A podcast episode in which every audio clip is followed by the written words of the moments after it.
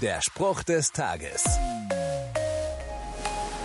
Was tut man nicht alles, um anderen Menschen zu gefallen? Deshalb wurde Parfüm erfunden oder Make-up. Deshalb gibt es Bauchbeine, Po-Kurse und Flirtratgeber.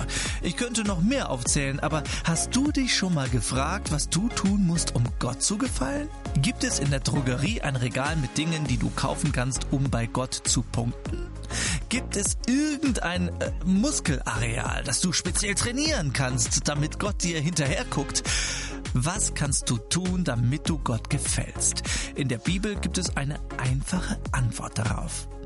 Es ist unmöglich, ohne Glauben Gott zu gefallen. Wer zu ihm kommen möchte, muss glauben, dass Gott existiert und dass er die, die ihn aufrichtig suchen, belohnt. Gott gefällt es schon, wenn du an ihn glaubst und wenn du ihn suchst. Das reicht. Der Spruch des Tages steht in der Bibel. Bibellesen auf bibleserver.com.